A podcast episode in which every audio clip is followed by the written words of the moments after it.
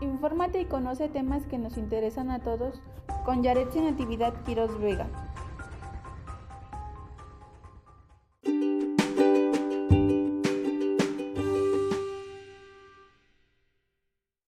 Hola, buen día. Hoy nos encontramos en un nuevo podcast. Espero que se encuentren muy bien. Y el día de hoy el tema del que les hablaré, bueno, estaré retomando algunos aspectos de la lectura que se titula La pandemia en la escuela entre la opresión y la esperanza. Este es del autor Sebastián Pla. Normalmente cuando le preguntas a los padres de familia por qué mandan a sus hijos a la escuela, la respuesta de la mayoría siempre va a ser para que tengan un futuro mejor, para que esté más preparado o para que no sufran lo mismo que yo, para que tengan mejores oportunidades de trabajo. Bueno, pues esas son las razones por las que la escuela está sobreviviendo, por la esperanza que tienen los padres de familia a que la escuela va a salvar a sus hijos y con ello podrán conseguir empleo y un buen sueldo con el cual sustentarse. Bueno, por esas razones es que siguen realizando las actividades en el encierro familiar, actividades que deberían realizarse en la escuela, pero en estos tiempos de pandemia pues bien sabemos que eso es imposible, de, realizar de forma presencial.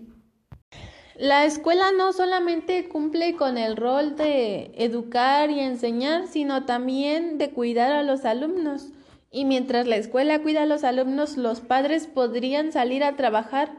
Y ahora que los alumnos están en casa, pues los padres de familia están preocupados, se podría decir, porque en algunos casos sí están trabajando y mientras van a trabajar ellos, ¿quién se hace cargo de los alumnos? Además de quién les va a ayudar a realizar las actividades escolares que tienen a su cargo.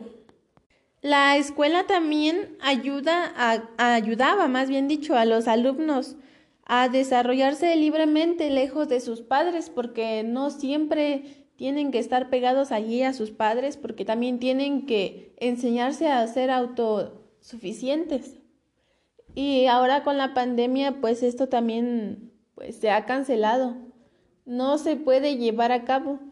Y esto representa ciertas represiones que en dado caso pues van a tener consecuencias mayores. Una cosa importante que está manejando ahorita la escuela es el uso de las tecnologías de la información y la comunicación, como ya lo había mencionado antes. Sin embargo, antes las tecnologías en la escuela se veían de forma muy erradicada, pues una vez a la semana o dos veces y en un este aparato de cómputo que apenas y solamente se veía pues lo esencial, lo básico. Y ahora con lo que se pretende que den tener clases en casa, pues es muy difícil, puesto que no se habían enseñado las herramientas necesarias de su uso y todas este, las facilidades que podemos obtener de ellas. Viéndolo muy de cerca, la Secretaría de Educación Pública obligó a las familias a estar a servicio de la escuela y no intentaron poner esta al servicio de la sociedad, al servicio de ayudar ante esta pandemia que estamos enfrentando como todo el país. Y se preguntarán cómo podría ayudar la Secretaría de Educación Pública ante la pandemia.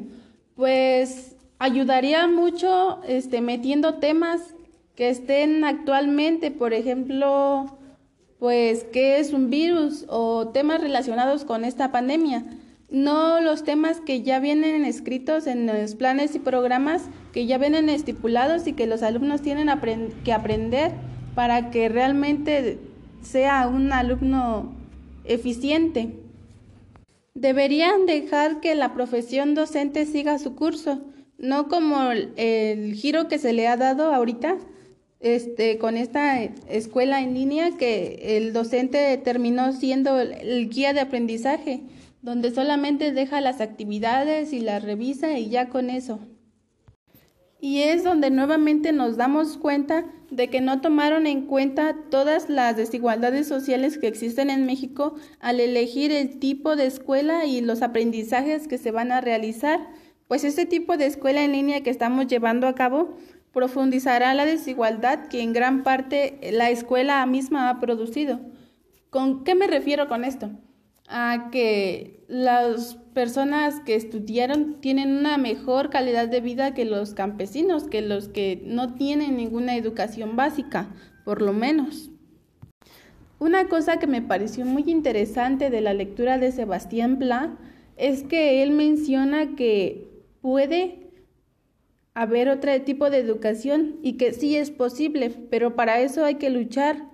Y en esa lucha los docentes van a ser fundamentales, pero también eso nos debe involucrar a todos porque a todos nos compete.